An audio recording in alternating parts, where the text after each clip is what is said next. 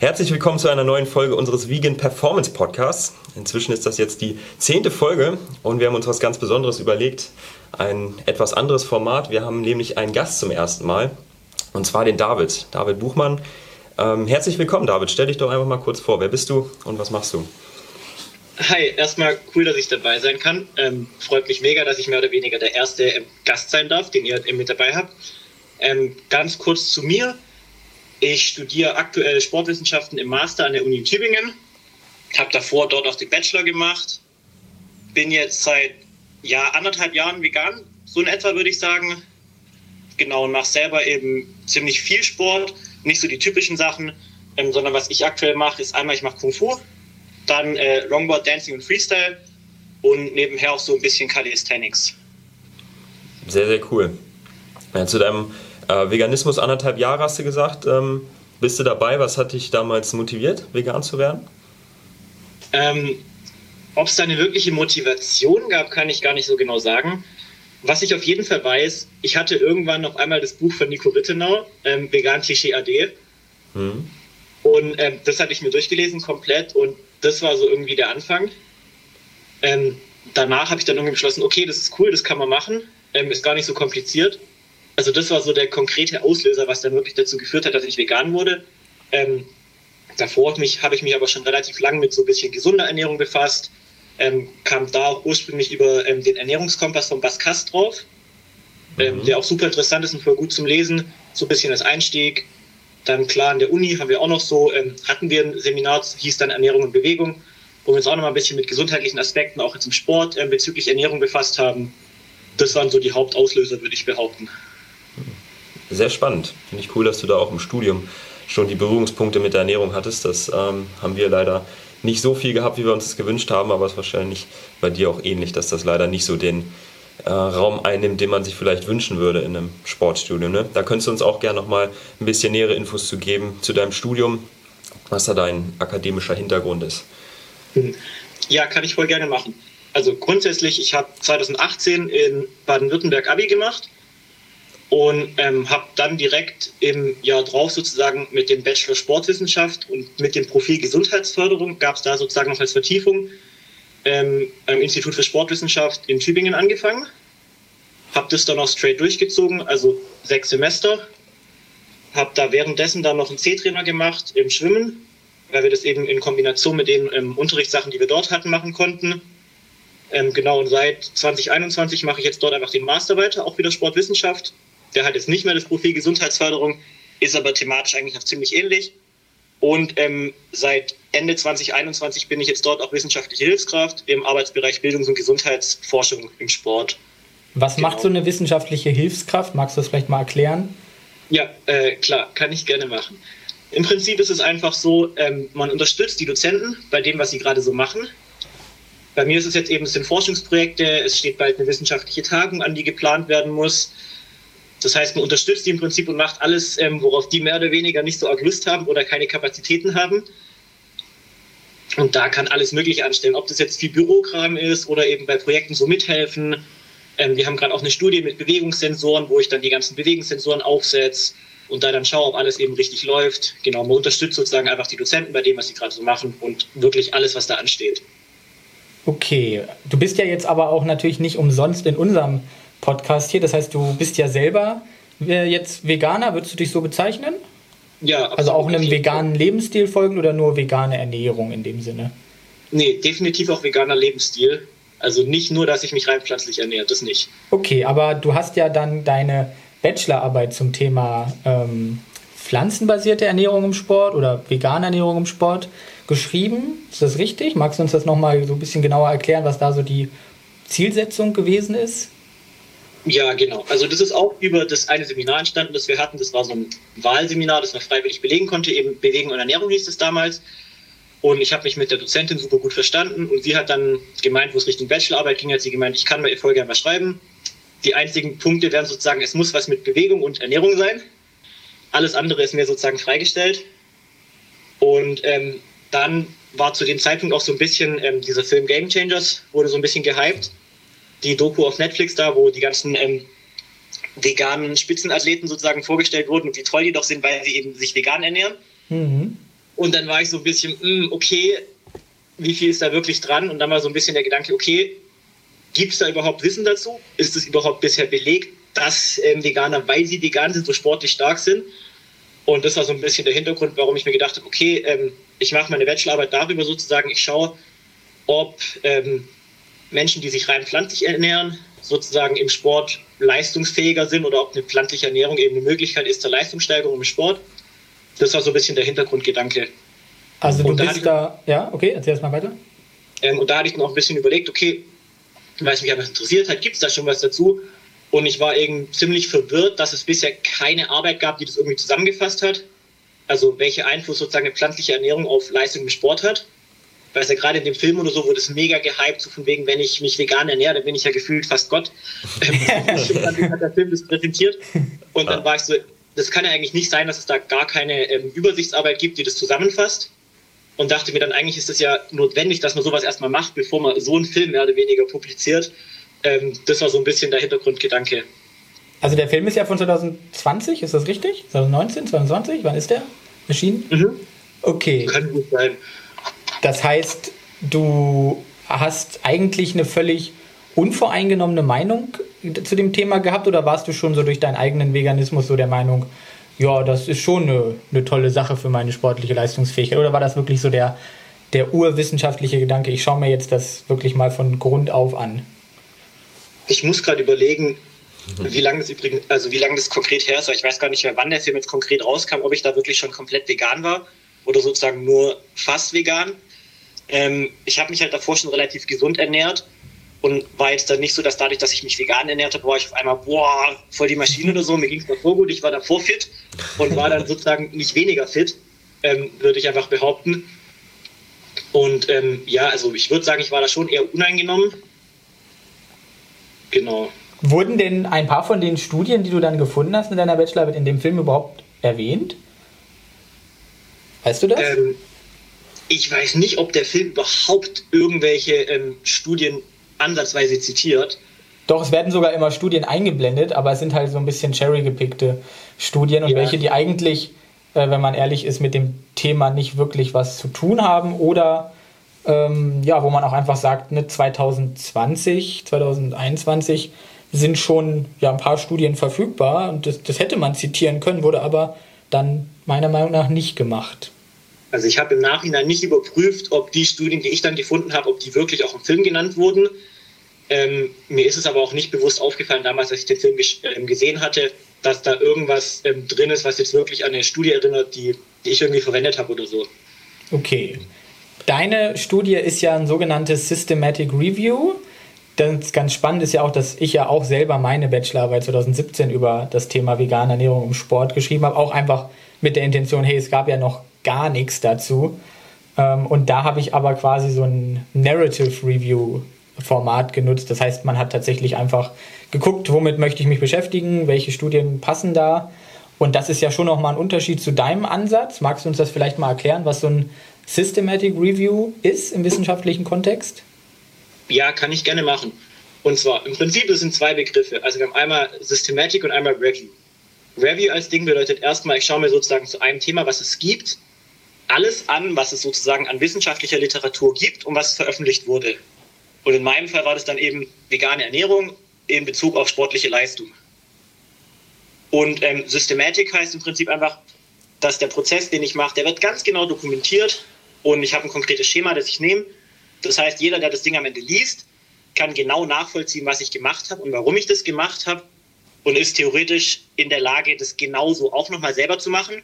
Und der müsste dann, wenn er sozusagen das genauso macht wie ich, weil ich das ja alles dokumentiert habe, auch zu dem gleichen Ergebnis kommen. Also der Fokus ist eben, dass das Ganze sehr transparent ist und man eben alles zusammenfasst, was es aktuell ähm, zu dem Thema gibt. Also der, ähm, die Verzehrhäufigkeit oder die, die, nicht die Verzehr, sondern der Bias ist quasi re, äh, reduziert, richtig? Also die Voreingenommenheit könnte man sagen. Die ist reduziert, genau. die Verzerrtheit also, von so einer Studie. Ich suche mir sozusagen nicht aus, welche Studien ich nehme, die meine Meinung unterstützen, sondern ich sage, ich schaue mir alles an, was ich zu dem Thema finde, was veröffentlicht wurde und sage dann nicht, ja, ich nehme nur die Studien, die sozusagen ähm, das meine These unterstützen. Und ähm, wie man das Ganze macht, ist im Prinzip, man sucht sich eine Datenbank aus, in der man sucht. Das ist halt wie eine Online-Bibliothek sozusagen. Und da habe ich mich eben für Medline und Sportdiskurs entschieden, weil das eine eben Schwerpunkt auf Wissenschaften, also so Medizin auch so, und der andere hat eben Sportdiskurs hat so ein bisschen einen Schwerpunkt auf Sportwissenschaft. Dann sucht man sich Begriffe, mit denen man sozusagen sucht. Und das war eben bei mir ähm, Begriffe für vegane Ernährung und das Ganze gekoppelt mit Begriffen für sportliche Leistung. Und dann schaut man, was kommt da alles so bei raus. Und dann muss man mehr oder weniger jeden Treffer, den man da findet, sich anschauen und nach gewissen Kriterien halt aussortieren, nehme ich den rein, nehme ich den nicht rein. Und da ist es nicht so, dass ich die ersten zehn anschaue und sage, ah, passt, ich höre auf, sondern ich muss halt wirklich jeden Treffer, den ich finde, mir anschauen. Und bei mir war es dann so klar, ich habe gesagt, äh, ich kann nur in Englisch und Deutsch das Ganze lesen, dementsprechend fallen alle anderen Sprachen raus. Da gab es aber auch so gut wie gar nichts dazu. Dann mussten es für mich immer Studien mit wirklich Veganern sein, also die sich rein pflanzlich ernähren und nicht Leute, die sich vegetarisch ernähren oder mal vegan, sondern das musste schon eindeutig klar sein. Und das Ganze musste irgendwas sein, was eben sportliche Leistung vergleicht mit Mischköstlern, also Menschen, die tierische Produkte essen. Das heißt, wenn es eine Studie war, es mussten sozusagen Veganer sein versus Mischköstler und in irgendeiner sportlichen Leistung musste gemessen werden. Und ich wollte natürlich auch keine Tierstudien, weil wenn ich das jetzt Ganze an irgendwelchen Ratten oder Affen ausprobiere, ähm, ist immer die Frage, wie übertragbar das ist. Und ich habe eben auch gesagt, ich möchte rein Übersichtsarbeiten. Das heißt, äh, keine Übersichtsarbeiten, genau so rum, weil ähm, ich möchte die Studien konkret haben und nicht, was irgendjemand irgendwie zusammenfasst. Also du hast oh. quasi die Narrative Reviews dann von anderen ausgeschlossen. Genau, die habe ich ausgeschlossen und ich habe, wenn ich welche gefunden habe, geschaut, okay, welche Studien haben die verwendet und habe dann geschaut, wenn die Studien passen, habe ich die auch mit reingenommen. Und das war dann am Ende so, dass ich eben von allem, was ich gefunden habe, gab es am Ende neun Studien, die ich sozusagen in meine Übersichtsarbeit eingeschlossen habe.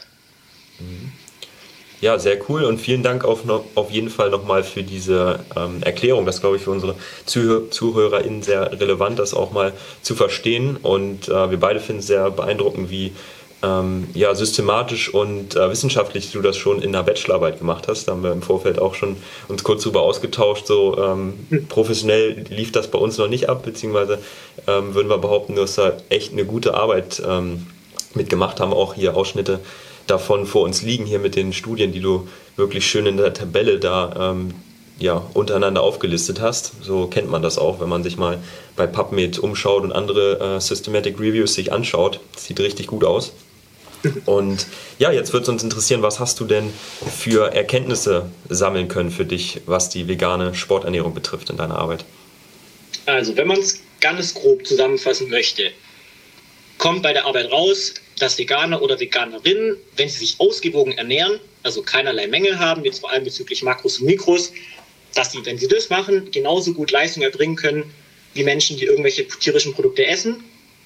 Und es gab sozusagen keine Studie, in denen Veganer eindeutig schlechter abgeschnitten haben. Es war aber eben auch so, dass es bisher noch keine hochwertigen Studien gab, die gezeigt haben, dass Veganerinnen aufgrund ihrer veganen Ernährung, jetzt so wie das in Game Changers zum Beispiel angedeutet wird, dass die deutlich besser werden als Menschen, die sozusagen tierische Produkte essen. Das heißt, man kann sagen, wenn ich mich vegan ernähre und alles dabei beachte, bin ich genauso gut, wie wenn ich tierische Produkte esse. Aber man kann nicht wirklich sagen, dass ich deswegen um Welten besser bin. Mhm. So. Dazu kann man eben sagen, die Studien, die ich gefunden hatte, das waren alles eher kleinere Studien mit maximal 100 Teilnehmern oder eigentlich eher weniger. Es gab auch Einzelstudien, also nur mit einer Person teilweise. Es waren fast alle Studien, die sozusagen einmal Veganer rekrutiert haben und Mischköstler und dann gesagt haben, okay, wir machen jetzt gegeneinander Sport und wir schauen, wer besser ist. So kann man sich das ganz gut vorstellen. Und es gab wenige Studien, die wirklich geschaut haben, okay, wir nehmen eine Gruppe von ähm, Veganern und Mischköstlern und lassen die über einen längeren Zeitraum Sport machen und schauen, wie sich das Ganze entwickelt. Da gab es eine Studie, ähm, die war auch sehr gut durchgeführt. Aber bei allem war auch das Problem, ich konnte sozusagen nicht Menschen nehmen und sagen, okay, ihr ernährt euch jetzt vegan und ihr ernährt euch jetzt nicht vegan. Das war halt oft so, die Menschen haben sich schon vegan ernährt. Deswegen, die Studien, wie gesagt, sind alle nicht die beste Qualität, die es gibt, aber es ist aktuell eben, aktuell eben das Beste, was man findet. Mhm. Und es gibt da wirklich nicht mehr dazu. Das heißt, es ist noch sehr wenig an wissenschaftlichen Arbeiten dazu vorhanden. Ähm, genau, das heißt, es ist alles so ein bisschen mit Vorsicht zu genießen. Aber was eben schon relativ eindeutig war, ähm, Veganer waren nie schlechter. Und wenn sie in der Studie mal besser waren, konnten wir aber nicht eindeutig sagen, woran es jetzt liegt. Deswegen, ja, alles so mit ein bisschen Vorsicht zu genießen. Ja. Ja, interessant. Man muss da dann einfach wissenschaftlich nehmen, was man kriegt. Und äh, deswegen ist es ja auch so interessant, dass man immer wieder aus der veganen Community äh, hört, dass die Ernährung so leistungssteigernd sei, dass man sich so gut damit fühlt. Äh, höre ich tagtäglich bei Instagram im Austausch. Ähm, und wenn man sich das Ganze mal so genau anschaut, wie du das getan hast, ähm, hatte ich die Tatsache oder die Ergebnisse jetzt überrascht für dich oder hättest du das so erwartet? Also mich hat es nicht wirklich überrascht weil man kann sich überlegen, ob ich jetzt beispielsweise, wenn ich ein Gramm Fleisch am Tag esse, das ist ja ungefähr nichts. Aber ob ich jetzt ein Gramm Fleisch am Tag esse oder kein Gramm Fleisch am Tag, so die Chance, dass das einen massiven Unterschied macht, ähm, ist schon eher unwahrscheinlich. Und deswegen da dieser Übergang zwischen ich esse viel Fleisch zu ich esse ein bisschen weniger Fleisch, ich esse wenig Fleisch, ich esse kaum Fleisch, ich esse gar kein Fleisch, es ist klar, dass der irgendwann so fließend sein müsste, ähm, dass es da ähm, nicht massive Unterschiede gibt. Klar kann man sagen, es gibt gewisse Belege, dass gewisse Mengen von tierischen Produkten vielleicht nicht so gesund sind, aber da kommt es wieder auch auf die Art von tierischen Produkten an, das kann man auch nicht pauschalisieren. Mhm. Und ähm, es gibt eben einige Hinweise, dass besondere ähm, pflanzliche Lebensmittel wie zum Beispiel Obst und Gemüse, dass die super gesund sind. Und dann kann man halt schnell annehmen, ah, okay, tierische Produkte sind ungesund, pflanzliche sind gesund. Dementsprechend, wenn ich mich rein pflanzlich ernähre, bin ich viel, viel besser. Aber wie gesagt, es ist so ein bisschen Wunschdenken. Ja. Und da muss man sich das Ganze einfach ein bisschen differenzierter anschauen, weil es gibt eben auch tierische Produkte, die nicht gesundheitsschädlich sind, wenn man sie in gewissen Mengen konsumiert. Und ähm, auch nicht alles, was pflanzlich ist, ist super gesund. So bestes Beispiel Zucker ist ja auch pflanzlich und vegan. Ähm, und wenn ich jeden Tag nur Zucker esse oder Pommes sind auch vegan, ähm, das ist jetzt nicht eindeutig ein Kriterium dafür, ob irgendwas gesund ist oder nicht. Und es gibt ja auch tierische Lebensmittel, die man durchaus als gesundheitsförderlich bezeichnen könnte, vor allem in den Mengen, in denen sie dann eben empfohlen werden. Genau, absolut. Ich finde es super, wie differenziert du da bist, David, äh, was die Erkenntnisse betrifft. Vor allen Dingen, weil du ja auch noch nicht so lange vegan bist und dann ähm, ja, dich direkt auch intensiv damit beschäftigt hast. Vielleicht liegt das dann auch gezielt an der Auswahl der Literatur, dass du da direkt mit Nico Rittenau äh, mit einem besseren Beispiel auf jeden Fall für vegane Informationsquellen angefangen hast. Bei uns waren das ja damals äh, hier Michael Greger, die vegane Ärzte, die Dokus, Fox Over Knives. China Study sehe ich ja auch vor mir. Das da wird noch. man direkt äh, verhunzt, muss man so sagen, leider. Hast du die auch mal ge gelesen, gehört, gesehen, wie auch immer? Ähm, also von Michael Greger weiß ich ein bisschen was. Ähm, den kann ich aber immer schwierig einschätzen. Und ich bin da eigentlich wirklich dankbar, dass ich sozusagen direkt an einen guten Einstieg sozusagen gekommen bin.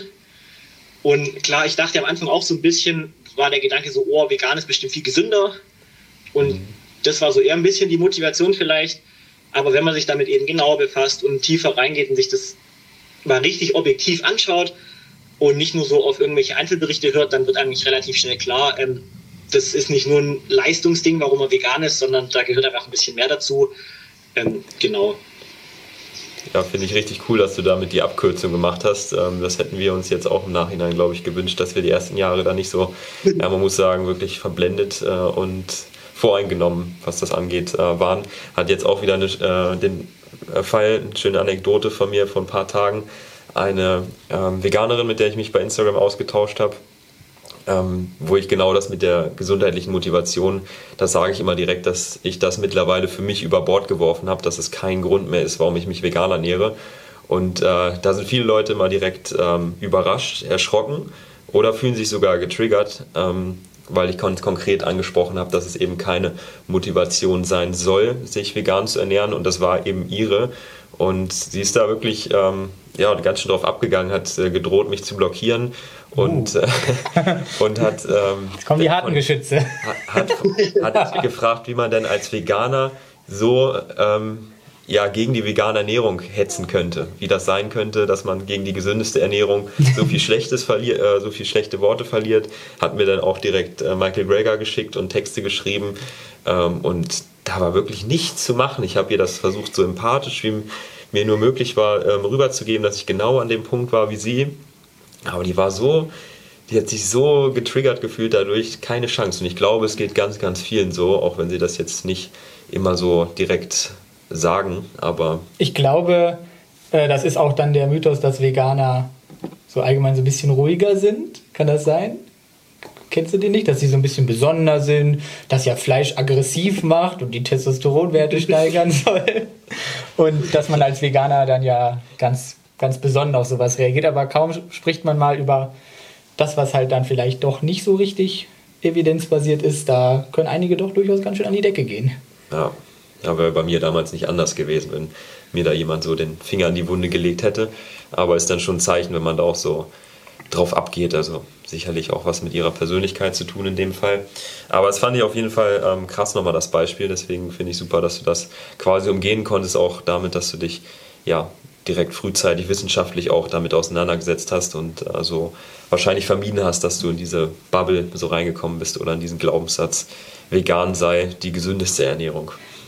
Vielleicht. Der Gedanke dazu war eben auch, wenn ich angefangen habe, ich dachte so, okay, wenn ich schon so was Krasses mache, mehr oder weniger meine Ernährung bewusst einschränke, dann will ich auch wissen, was ich da tue. Weil wenn ich mich davor sozusagen nicht informiert habe, ist die Wahrscheinlichkeit, dass es nicht klappt, dass ich irgendwas falsch mache sozusagen, ist halt sehr hoch.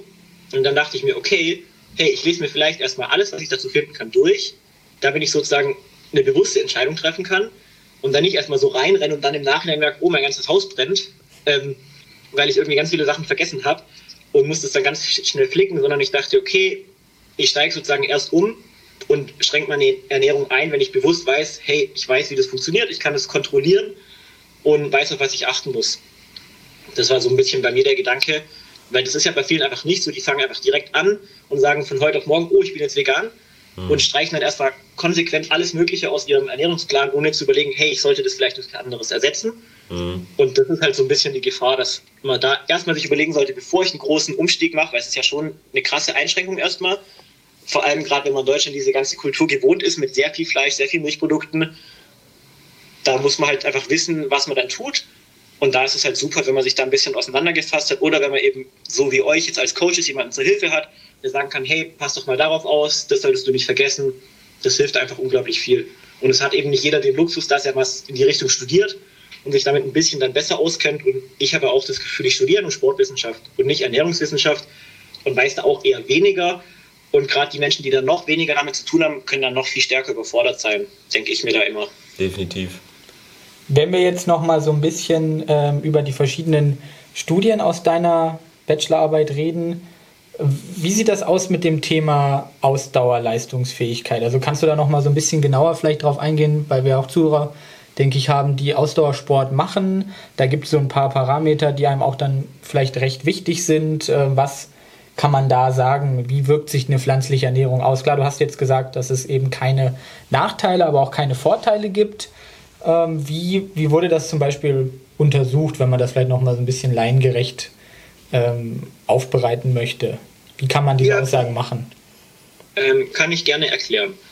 Und zwar, in der Studien war es meistens so, man hat eben eine Art Ausdauertest gemacht, sei es jetzt auf dem Laufband oder auf dem Fahrrad und hat geschaut, okay, die Veganer und die Milchköster, wer hält sozusagen länger durch, wer ist da fitter. Und da war es schon so, dass in ein paar Studien die Veganer besser abgeschnitten haben. Da wurde aber nebenher dann noch über eine Woche oder so geschaut, wie ernähren die sich denn. Und im Ausdauersport ist es ja ganz klar, wenn ich hohe Intensitäten habe, das heißt auf einem hohen Niveau ähm, das Ganze machen will, dann brauche ich einfach Kohlenhydrate, weil ab einer gewissen Intensität kann ich sozusagen nur mit Kohlenhydraten schnell genug Energie zuführen, dass ich Leistung bringen kann.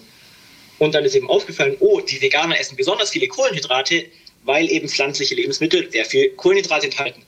Dementsprechend war das logisch, dann zu sagen, okay, die halten vielleicht ein bisschen länger durch, weil die bessere Kohlenhydratspeicher haben und dementsprechend sozusagen mehr Energie zur Verfügung haben, das Ganze umzusetzen. Und da kann man dann schon sagen, okay, vielleicht ist eine vegane Ernährung in der Hinsicht besser, aber dann eben wieder nur aufgrund dessen, dass ich eben mehr Kohlenhydrate habe. Das heißt, wenn ich in der Ernährung mit tierischen Produkten auch mehr Kohlenhydrate esse, müsste dieser Vorteil sozusagen komplett weggehen. Deswegen konnte man aus den Studien nicht sagen, okay, die sind besser, weil sie vegan sind, sondern die waren vielleicht ein bisschen besser, weil sie viel, viel mehr Kohlenhydrate gegessen haben und ich eben Kohlenhydrate brauche, damit ich genug Energie habe, um eine Ausdauerleistung lang genug auf einem hohen Niveau halten zu können.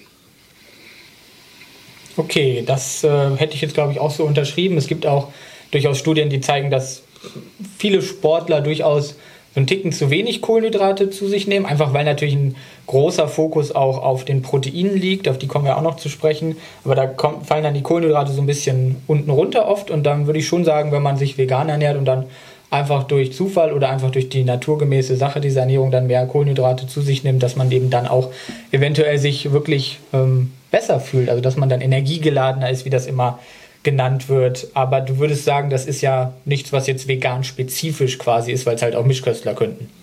Nee, ganz genau. Und es war auch zusätzlich so, zwei Studien haben sich auch noch so ein bisschen angeschaut, okay, wie ist denn das Herz von der Leistungsfähigkeit her, haben sich damit dem, also das ähm, kardiologisch mehr oder weniger angeschaut. Und da war es dann so, das eine war halt wirklich eine Einzelfallstudie, da ging es um einen, ich glaube, Ironman-Athleten, der wurde mit zehn Mischköstern verglichen. Das heißt, man hat schon mal eine Person gegen zehn, wo man halt schon weiß, okay, das ist eine Person, das kann ein Sonderfall sein. Und der hat ein besonders gut ausgeprägtes Sportlerherz, das heißt eine sehr ökonomische Vergrößerung, das heißt keine zu dick, also ein größeres Herz, aber auch keine zu dicke Wand. Wo man gesagt hat, okay, das sind typische Ausdauerparameter, die sind gut für Ausdauer. Aber da kann man überhaupt nicht sagen, ob das an der Ernährung lag, was eben nur eine Person im Vergleich zu zehn anderen war wo man halt sagen kann, ja, vielleicht könnte das ein Hinweis sein, aber da fehlt definitiv noch irgendwas an Studien, um zu belegen können, ja, Veganer haben aufgrund dessen, dass sie sich vegan ernähren, eine besonders gute Ausdaueranpassung. Genau. Also nur so anekdotisch, wo man halt sagen kann, okay, der war vegan und der hat eine gute, dem sein Herz war gut angepasst an Ausdauerbelastung. Aber ob das jetzt Genetik ist, ob der da einfach Glück hat, mehr oder weniger, kann man nicht wirklich sagen. Mhm. Okay. Das ist, finde ich, noch so ein Paradebeispiel, ähm, wenn ich das noch dazu sagen darf, für diese veganen Claims, die man immer wieder hört. Ja, ich fühle mich so leistungsfähig, ich fühle mich so ähm, gut einfach, seitdem ich mich vegan ernähre, weil eben bestimmte Lebensmittelgruppen mehr gegessen werden, allen voran die Kohlenhydrate und auch äh, verschiedene Vitamine und auch Mineralstoffe, die vielleicht vorher etwas zu wenig konsumiert wurden und deswegen unterrepräsentiert waren. Und andererseits gehen dann Lebensmittelgruppen runter, die jetzt vielleicht keinen förderlichen Effekt hatten. Und dann hat man eben direkt nach dem Umstieg für die ersten Monate, vielleicht auch die ersten ein, zwei Jahre, diesen Eindruck, dass es einem wirklich gut geht. So war es bei mir zum Beispiel auch. Und ich würde das dann auch unterschreiben, dass vor allen Dingen für einen Ausdauersport eine vegane, vegetarische Ernährung ja auch ähm, ja, durchaus dann vorteilhaft sein kann. Wobei, was ich da noch kurz ergänzen würde, gerade bei Ausdauer muss man aber auch wieder aufpassen weil die ganzen pflanzlichen Sachen sehr, wenn du dann auch noch gehst, okay, ich mache auch noch Rohkost oder ich esse eben sehr viel unverarbeitete Sachen, das hat alles sehr viele Ballaststoffe, sehr komplexe Kohlenhydrate, ist alles relativ anspruchsvoll zum Verdauen. Mhm. Anspruchsvoll ist ein guter Begriff. Und gerade das ist, würde ich sagen, Ausdauersport eine schwierige Sache. Also gerade wenn ich irgendwelche Langdistanzen mache oder sei es sogar Triathlon, wo ich halt teilweise während der ähm, Aktivität, während dem Sport irgendwas zu mir nehmen muss und halt nicht weiß, okay, komplexe Kohlenhydrate sind da nicht gut, weil während ich Leistung erbringen muss, kann mein Körper nicht auch noch verdauen. Dann kann das sozusagen auch noch genau nach hinten losgehen, dass ich halt denke, okay, weil ich mich pflanzlich ernähre, wird meine Ausdauerleistung vielleicht schlechter, weil ich das gar nicht mehr so gut verarbeiten kann und dann während dem Laufen oder so immer Bauchschmerzen habe. Also da kann es auch in die andere Richtung losgehen, ähm, wenn man da ein bisschen aufpasst. Ich glaube, da können wir auch noch mal zu den Ausdauersportlern sagen, dass es auch gerne in die andere Richtung geht, dass man dann eben wirklich sagt, jetzt mache ich 80% Kohlenhydrate, jetzt achte ich überhaupt nicht mehr auf die Proteine, weil die sind ja sowieso unwichtig und vor allem auch Fett ist dann durchaus auch was, was so ein bisschen vernachlässigt wird. Wie ist deine Erfahrung da mit Ausdauersportlern, die du, mit denen du da vielleicht schon mal gesprochen hast? Muss ich gerade überlegen, ähm, weil ich selber coache halt nicht groß irgendwelche anderen ähm, Athleten, ähm, ich würde sagen, ja, gibt es auf jeden Fall, die dann sagen, okay, ich weiß, Kohlenhydrate sind das Wichtigste an Energie, das heißt, ich brauche Kohlenhydrate, alles andere ähm, ist mir eigentlich ziemlich egal. Das ähm, kann ich mir schon ziemlich gut vorstellen, dass das dann vernachlässigt wird. Und da ist dann halt mehr oder weniger gerade bei uns als Sportwissenschaftler so ein bisschen die Aufgabe, da das Bewusstsein dafür zu wecken.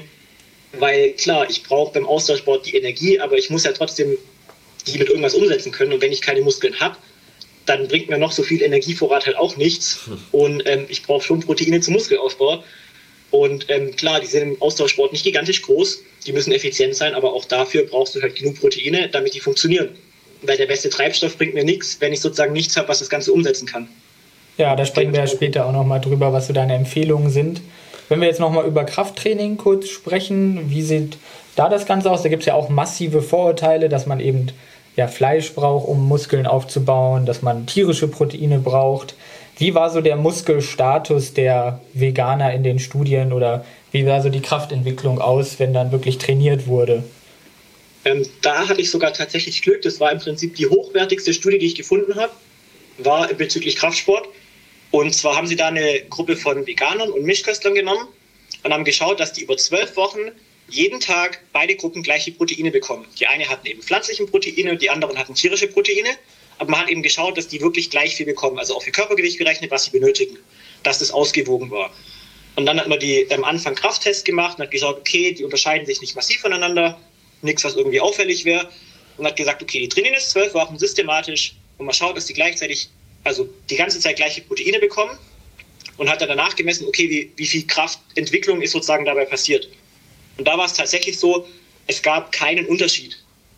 Also es gab mal so eine ganz kleine Tendenz, dass die einen ein bisschen besser waren. Da lag es dann aber einfach deswegen daran, dass die von Anfang an schon ein bisschen mehr Muskel hatte, Muskelmasse hatten, was aber nicht wirklich viel war, dass es relevant gewesen wäre.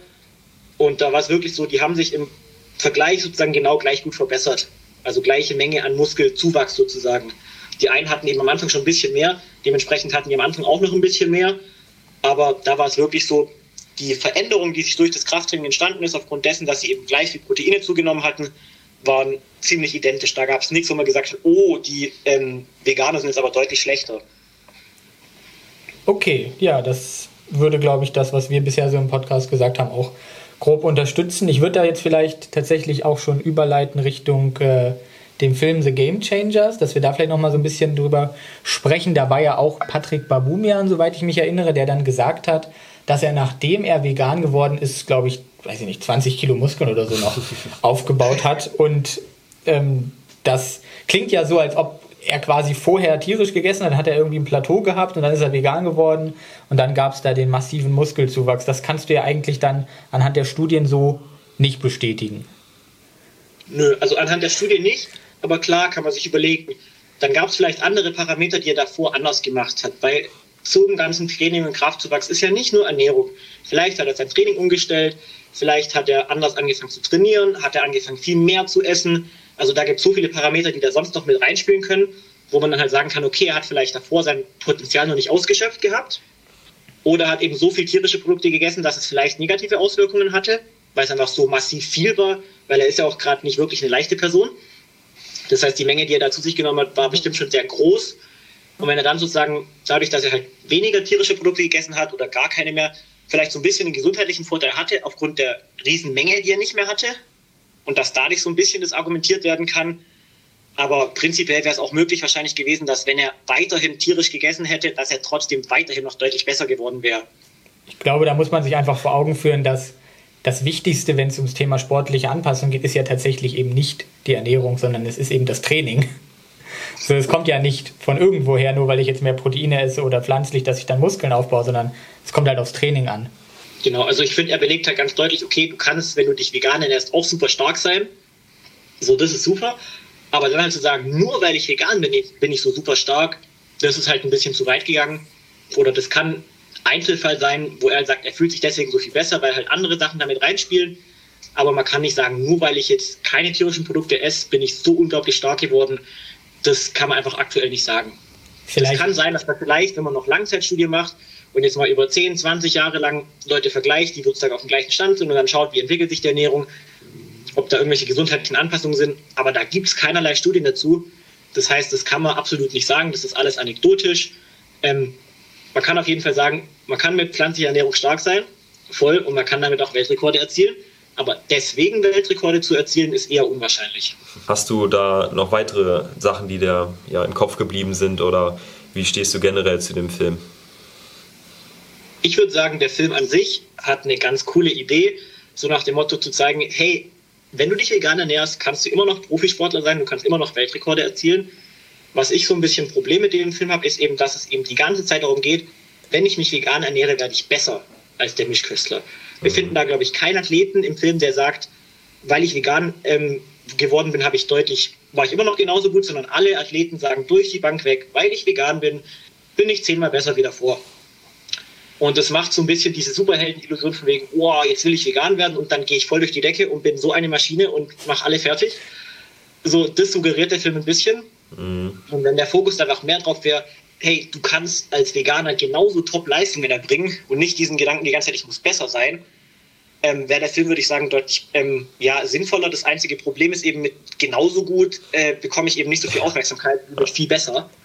Ähm, und da muss man halt immer sehen, es ist immer noch ein Film der soll ein bisschen Werbung sozusagen machen. Ähm, das war auch so ein bisschen der Gedanke und er ist auch noch amerikanisch aufgezogen, wo man das merkt man in einigen Szenen. Wo man halt sagen muss, okay, kann man vielleicht ein bisschen drüber schmunzeln. Er soll so ein bisschen darauf bewusst machen, dass man eben als Sportler auch vegan super tolle Leistungen erbringen kann. Aber ja, wenn man das mit deren Perspektive betrachtet, ist der Film absolut in Ordnung. Und er übertreibt eben an manchen Stellen so ein bisschen, ein bisschen arg vielleicht auch. Ähm, ja, und wenn man sich dessen so bewusst ist, dann ist, finde ich, ist der Film voll okay. Dann kann man einfach sich überlegen, okay, der stellt Athleten vor, die vegan sind und damit super gut klarkommen. Ähm, und viel mehr ist es dann aber eigentlich auch nicht. Vielleicht sollte man erstmal deine Arbeit lesen und dann den Film schauen. Zum Beispiel, das wäre sinnvoll. Ja. Also ich sehe einfach die Gefahr, dass wenn man sich damit noch nicht beschäftigt hat, wir können, denke ich, da jetzt anders drauf schauen als Laien, dass man eben genau das denkt. So, okay, der und der fühlt sich besser dadurch. Und so viele Sportler, die dargestellt werden, ähm, dass man dann am Ende wahrscheinlich wirklich denkt, ähm, dass man damit zum Superhelden werden kann. Und äh, das finde ich gerade problematisch, dass ähm, ja, da in jederlei Hinsicht äh, leistungssteigernd oder auch gesundheitlich von den Vorteilen berichtet wird. Und ich höre das tatsächlich jetzt auch fast täglich, dass man wegen Game Changers und Co. vegan geworden ist. Und ähm, das finde ich gerade problematisch, nicht nur aus äh, ja, ethischer Sicht, dass man da von der eigentlichen Philosophie des Veganismus abkommt, sondern auch gesundheitlich eben, dass man sich damit vielleicht keinen Gefallen tut, wenn man das ähm, von jetzt auf gleich umstellt und sagt, ich lasse einfach tierische Lebensmittel weg, esse mehr von den Pflanzen, die ich sowieso schon gegessen habe, so ungefähr, ähm, und dann erwartet, dass man dadurch durch die Decke geht und ja, sehe dann einfach häufig, dass ähm, das auch scheitern kann dann. Ja, und da gibt es auch so witzige Szenen im Film, weil wenn man sich anschaut, was essen die dann, wenn sie sich vegan ernähren im Film? Die essen trotzdem gefühlt alle Fastfood. Da gibt es diese eine Szene, mit den Footballern. wo die ganzen äh, Footballer am Tisch hocken und die essen halt alle einfach vegane Burger. Mit genauso, die genauso halt sind wie die anderen Burger auch, nur eben in pflanzlich. Und dann fragst du dich, okay, die ernähren sich jetzt nicht mal gesünder vegan, sondern die essen halt trotzdem im Film die ganze Zeit Fastfood. Was sich dann auch so ein bisschen widerspricht, wo ich denke, hey, okay, dann stellt es doch zumindest authentisch dar. Ähm, ja, also das kommt ja dann noch dazu, so nach dem Motto, dann denke ich mir, ah, okay, die ganzen Profis, die essen trotzdem den ganzen Tag McDonalds in vegan und sind trotzdem super stark. Finde ich, das suggeriert der Film so ein paar Situationen, wo ich mir denke, ey, da muss man ein bisschen vorsichtiger sein mit dem, wie man das Ganze verkauft. Wenn man schon sagt, die Weg ähm, Ernährung ist so unglaublich gesund, dann muss man sie auch gesund darstellen und nicht dann mit veganem Fastfood und behaupten, ah, weil ich jetzt veganes Fastfood esse, ja, super. Genau. Ich denke, wenn ich eine noch, Sache noch sagen darf, ähm, ich denke, das passt einfach ins Gesamtkonzept so rein mit dem Fastfood. Man will einfach zeigen, hey, du bist heftiger dadurch im sportlichen Sinne und trotzdem kannst du dich richtig lecker ernähren. So alles auf einmal versucht man damit irgendwie umzusetzen. Und das, und das geht halt äh, überhaupt nicht von der Message her. Nee, absolut nicht. Also wie gesagt, der Film ist ganz nett, um an das Thema ranzuführen. Wenn man davor mehr oder weniger gewisse Disclaimer weiß und sich über die Sache informiert hat, ähm, ja, er kann motivieren, Menschen zum Veganismus hin zu bewegen, beziehungsweise eher zu einer veganen Ernährung. Ähm, aber zum Beispiel das Thema Ethik wird ja im ganzen Film kein einziges Mal angesprochen. So, ich glaube, Umwelt bringt, also so, sie bringt es, glaube ich, mal so ein bisschen am Ende ganz kurz. Ganz am Ende kurz, ja. Genau, es gibt auch noch Ethik und ah, Umwelt ist ganz auch nett, aber es geht eigentlich die ganze Zeit nur um sportliche Leistung. Und das kann man machen, aber dann eben nicht mit dieser Werbebrille, so ich will jetzt Menschen zum Veganismus bewegen. Ähm, ja, ist halt der falsche Ansatz, würde ich sagen. Da würde ich sagen, tut man eigentlich auch den Tieren keinen wirklichen Gefallen, wenn man dann eben äh, dadurch neue Veganer erzeugt, die dann aber merken, hey, das, das stimmt irgendwie alles gar nicht, ich fühle mich gar nicht besser oder vielleicht fühle ich mich sogar ähm, schlechter und dann sagen sie halt, ja, das ist alles Kacke mit dem Veganismus. Dann hilft das ja den Tieren nicht, wenn die Leute dann relativ schnell wieder aufhören. Nee, absolut nicht. Da ist eher kontraproduktiv. Von dem her, ja, schwieriger Film. Was würdest du denn jetzt sagen, sind die Gründe, die für eine vegane Ernährung im Sport sprechen und welche sprechen dagegen? Ähm, ich würde sagen, es ist ganz klar Ethik.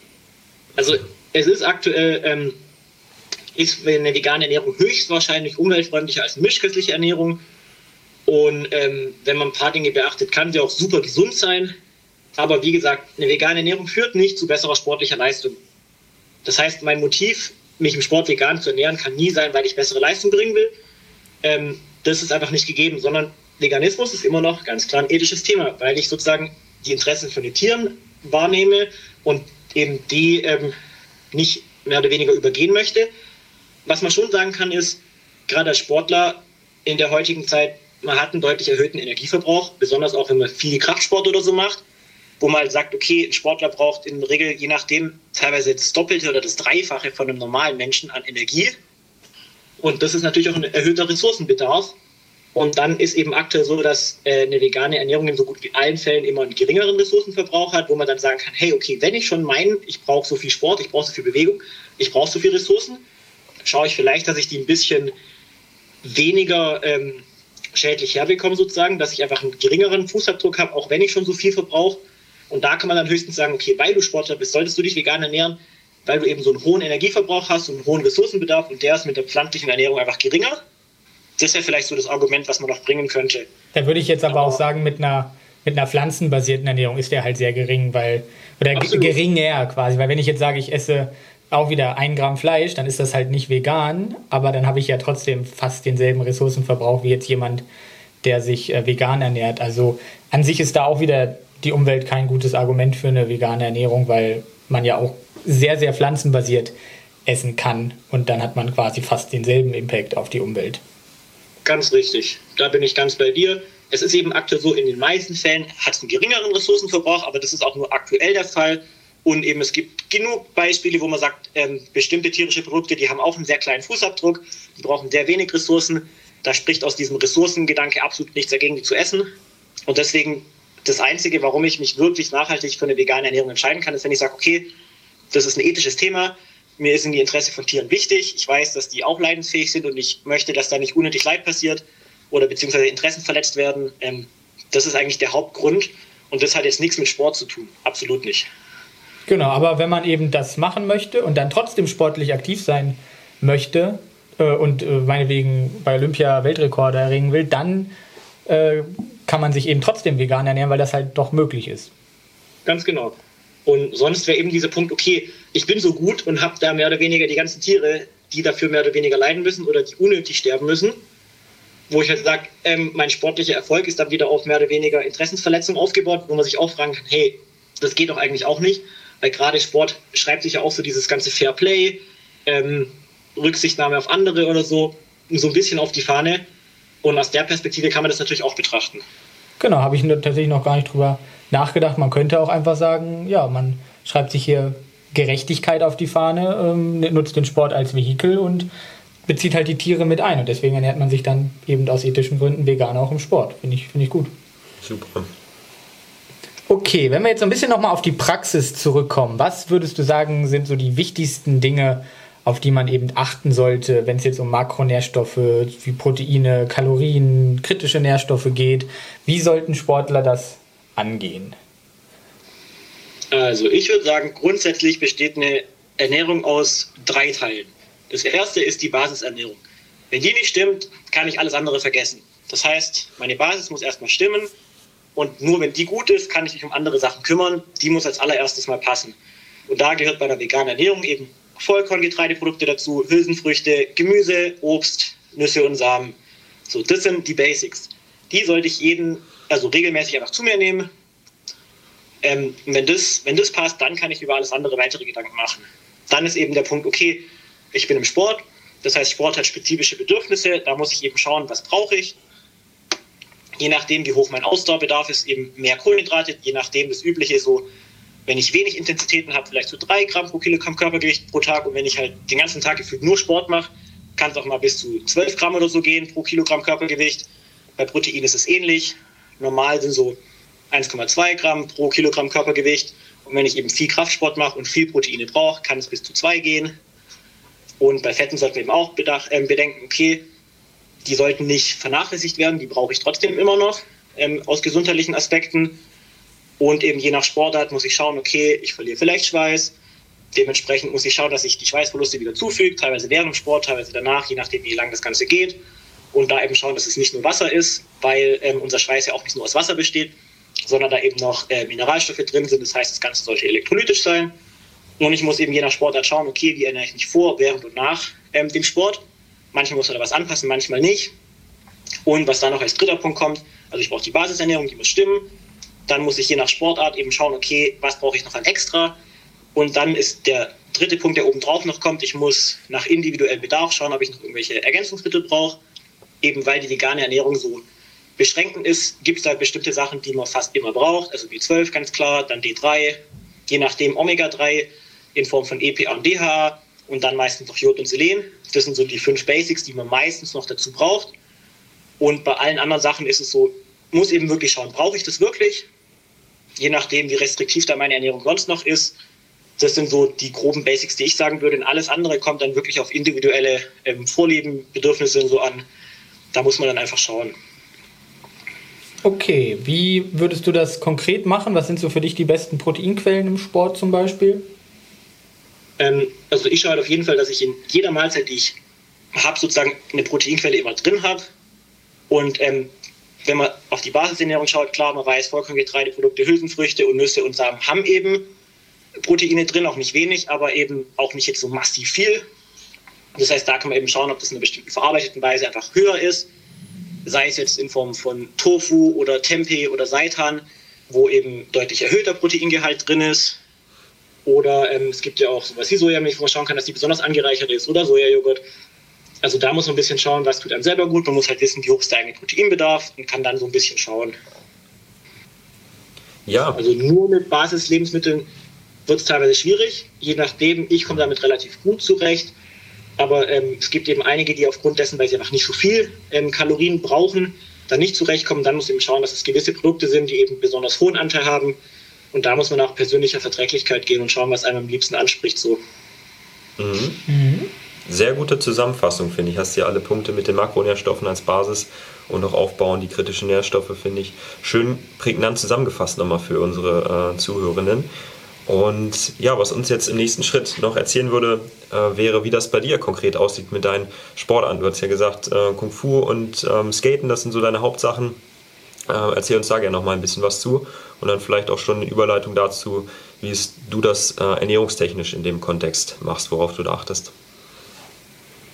Gerne. Also ihr wollt erstmal was allgemein zu den Sportarten wissen oder ähm, was interessiert euch da? Ja, ich habe zum Beispiel gesehen, irgendwie, ich bin da jetzt total total laienhaft unterwegs. Also Long, Longboard Dancing war das? Also so eine Kombi aus Longboard, Skateboard fahren und dann halt darauf im Tricksen. Ja, Tricksen. Wie, wie sieht das aus? Ich bin okay, gespannt. Äh, ich kann es mal probieren zu ähm, beschreiben. Also grundsätzlich, es nennt sich Longboard Dancing und Freestyle, weil ich habe ein Longboard und auf diesem Longboard tue ich tanzen und Tricks machen. Ganz grob gesagt. So, ähm, und das war es im Prinzip auch schon. Mehr Regeln gibt es eigentlich nicht. Es ist nicht wie beim Skateboard, weil es eben deutlich länger ist, dass man in Parks geht oder so. Dafür ist das Brett einfach zu lang. Das klappt nicht so gut. Das heißt, man macht das Ganze in der Regel auf der Ebene. Das heißt, ein großer Asphaltplatz ist super. Meistens gibt es ihn aber nicht. Das heißt, man muss irgendwelche Straßen nehmen, die halt breit sind. Und dann ist es eben so, man macht Tanzschritte auf dem Brett und zwar relativ frei, so wie man will. Da gibt es gar keine Regeln. Das Einzige, was man schaut, ist, man kann über Gewichtsverlagerung dafür schauen, dass das Brett so schöne Kurven macht, so wellenförmig fährt. Und wenn man das eben mit dem Tanzen kombiniert, ähm, das ist halt so das, was, was besonders ästhetisch aussieht oder was eben in der Szene als cool angesehen wird. Ähm, genau, bei Tricks ist es völlig frei. Da gibt es, also Kreativität ist keine Grenzen gesetzt. So, man macht da Skateboard-Tricks, man schaut eben, was geht mit so einem Brett, ähm, kann da aber ziemlich frei entwickeln, so worauf man Lust hat. Es gibt Tricks, da läuft man ja ein bisschen auf, also kurz auf dem Boden einfach Schritte, damit das Brett eben hoch in die Luft bekommt. Man macht es aber auch einfach nur auf dem Brett, dass man das Brett sozusagen durch die Luft schleudert und wieder drauf landet. Also ist ziemlich frei und auch super individuell, was ganz cool ist, weil es gibt unendlich viele Tricks und es werden jeden Tag kommen da so viele neue dazu. Ähm, das heißt, jeder kann da so ein bisschen selber für sich rausfinden, worauf hat er Bock. Man kann es selber weiterentwickeln. Und es ist nicht wie beim Skaten, dass es so eine große Anfangshürde gibt, weil ähm, diese viele Tanzschritte oder so sind auch super einfach am Anfang zu lernen. Da muss man jetzt nicht irgendwie erst ein halbes Jahr rein investieren, bis da was rauskommt, sondern man kann innerhalb von einer halben Stunde oder so direkt schon was lernen.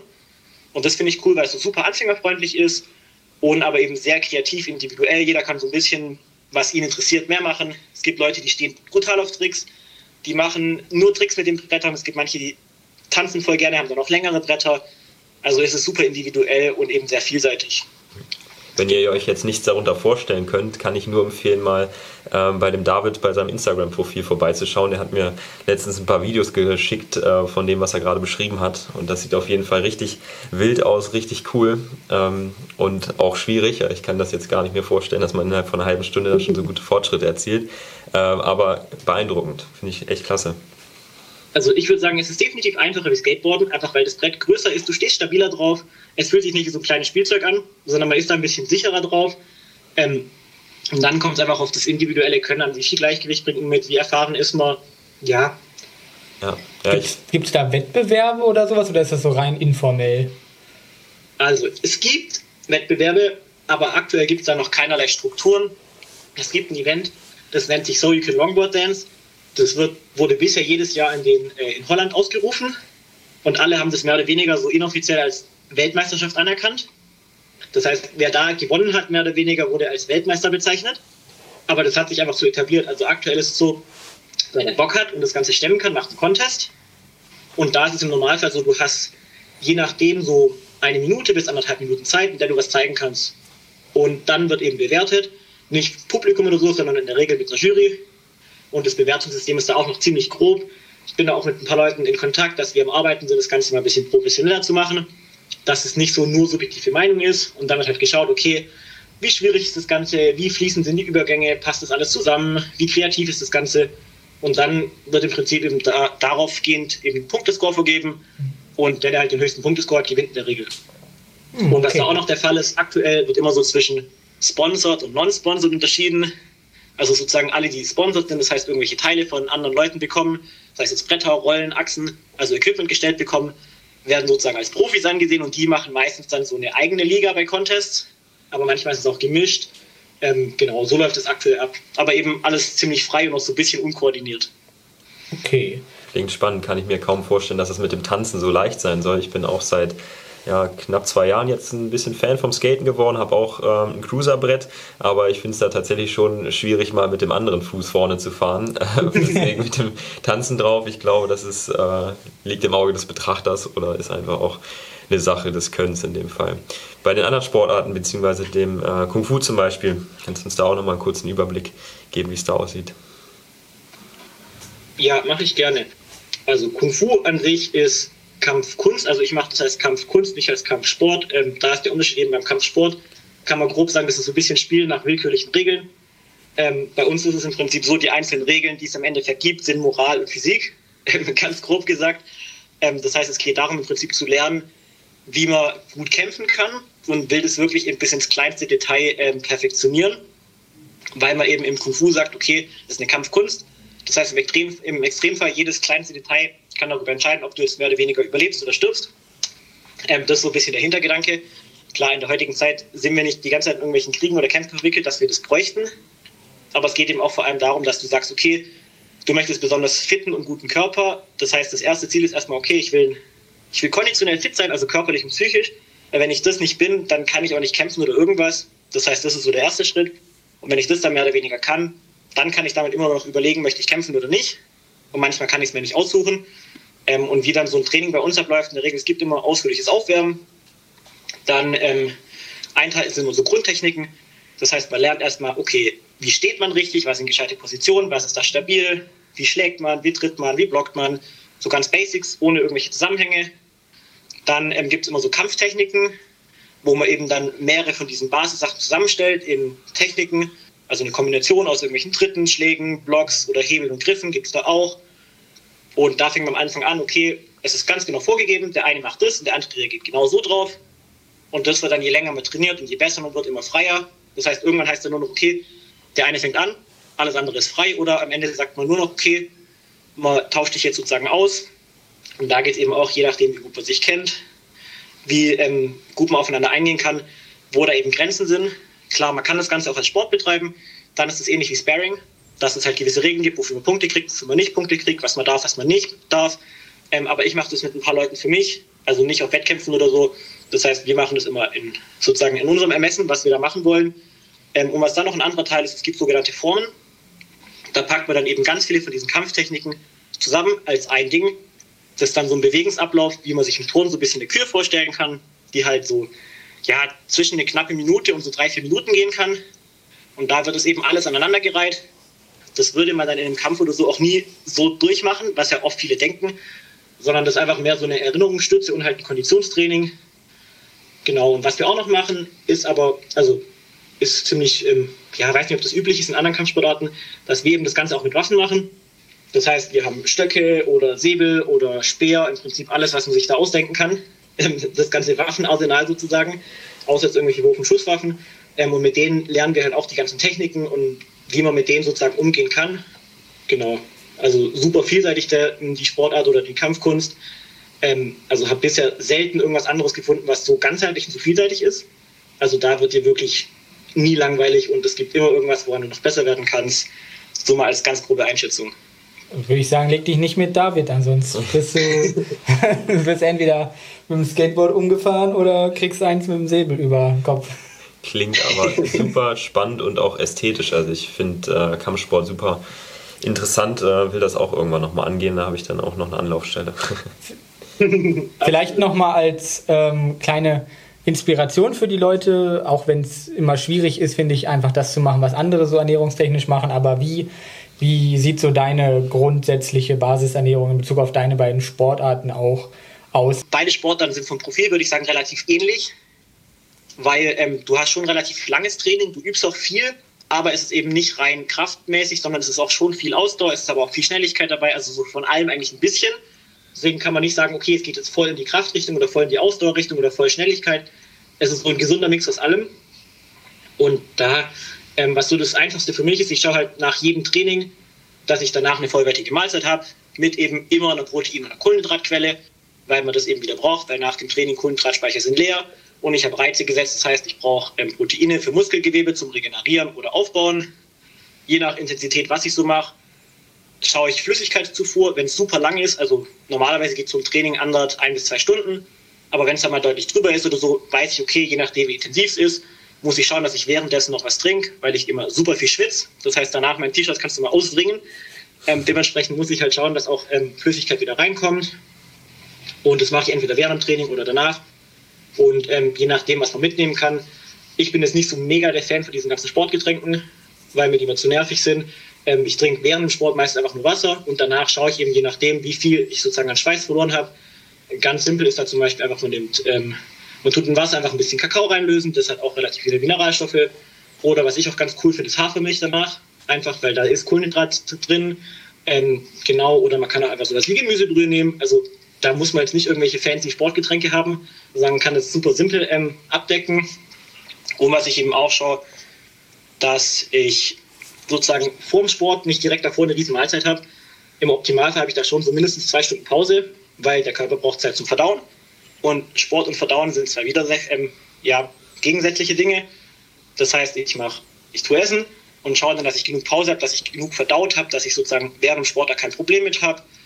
Ähm, genau. Und je nachdem, wie lang das Ganze geht, irgendwann sind die Kohlenhydratspeicher teilweise auch leer. Gerade wenn du so eine Skate-Session hast, die super lang geht. Ähm, entweder nehme ich kurz davor noch schnell verfügbare Kohlenhydrate oder eben ähm, im Training währenddessen, je nach Gefühl. Und was ich da ganz cool finde, sind einfach getrocknete Datteln. Ähm, weil die haben relativ viel schnell zugängliche Kohlenhydrate, sind jetzt aber auch nicht irgendwelche Gels, sondern es ist einfach ja, relativ simpel, sowas zu bekommen. Ist jetzt nicht irgendwas besonders Teures, was ähm, super einfach ist. Ja, also nichts Kompliziertes. Ich schaue, dass meine Basisernährung stimmt und passe dann um das Training herum so ein bisschen an. Also nichts weltbewegend Kompliziertes.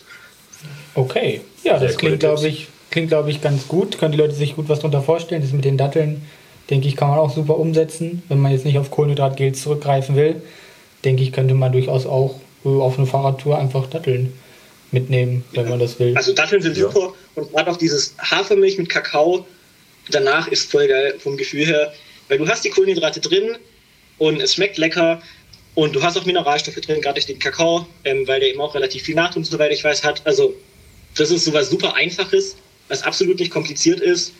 Ähm, genau. Man könnte natürlich auch Sojamilch nehmen, hat ein bisschen mehr Proteine. Lupinenmilch. Ja, da fehlen dir so. vielleicht wieder Kohlenhydrate, je nachdem musst du schauen, wie viel da drin ist. Ähm, genau. Ja. Aber geht absolut auch. Die Idee finde ich cool mit dem Kakao, das äh, habe ich jetzt so auch noch nicht gehört. Das werde ich auf jeden Fall mal testen, mag ich nämlich auch sehr gern. Mhm.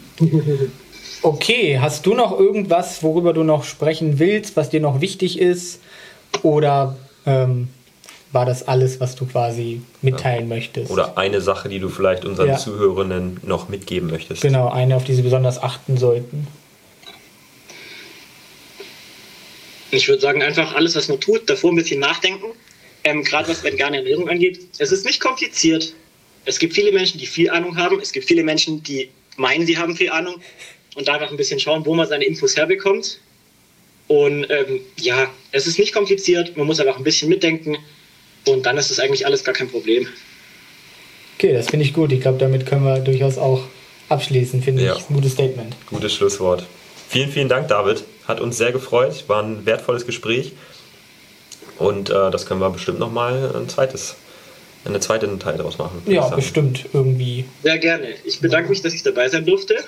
Als erster mehr oder weniger Gast. Ähm, hat mir auf jeden Fall Spaß gemacht. Voll gerne. Wo, genau, wo finden die Leute dich, wenn sie dich, äh, wenn sie von dir Videos beim Longboard Dancing sehen wollen? Dein Instagram-Kanal, wie heißt der? Äh, wo finden die Leute dich? Also auf Instagram findet man mich relativ einfach und zwar Kung Fu, Guitar, Border. Ich mache Kung Fu, ich spiele auch noch Gitarre, da haben wir jetzt heute drüber geredet, weil es ein anderes Thema. Und Longboard, das heißt Kung Fu Guitar Border, da findet man mich. Ansonsten, ich habe auch ein paar Sachen auf YouTube. Unter einfach David Buchmann findet man mich da auch. Genau. Und ansonsten kann mich da einfach jeder anschreiben, wenn ihn irgendwas interessiert, wenn er Hilfe braucht, helfe ich sehr gerne. Und deine, deine Bachelorarbeit würdest du auch einfach zur Verfügung stellen, wenn dich jemand jetzt anschreibt? Klar, einfach anschreiben, ist frei zugänglich. In der Uni-Bib steht sie in Tübingen auch, glaube ich, aber sie ist nirgends veröffentlicht oder so. Also, wenn einen das interessiert, einfach auf mich zukommen, kann jeder gerne haben. Okay, alles klar. Dann würde ich sagen, bis zum nächsten Mal an die Zuhörer, an dich und dann erstmal bis zum nächsten Mal im August dann. Vielen Dank. Bis dann.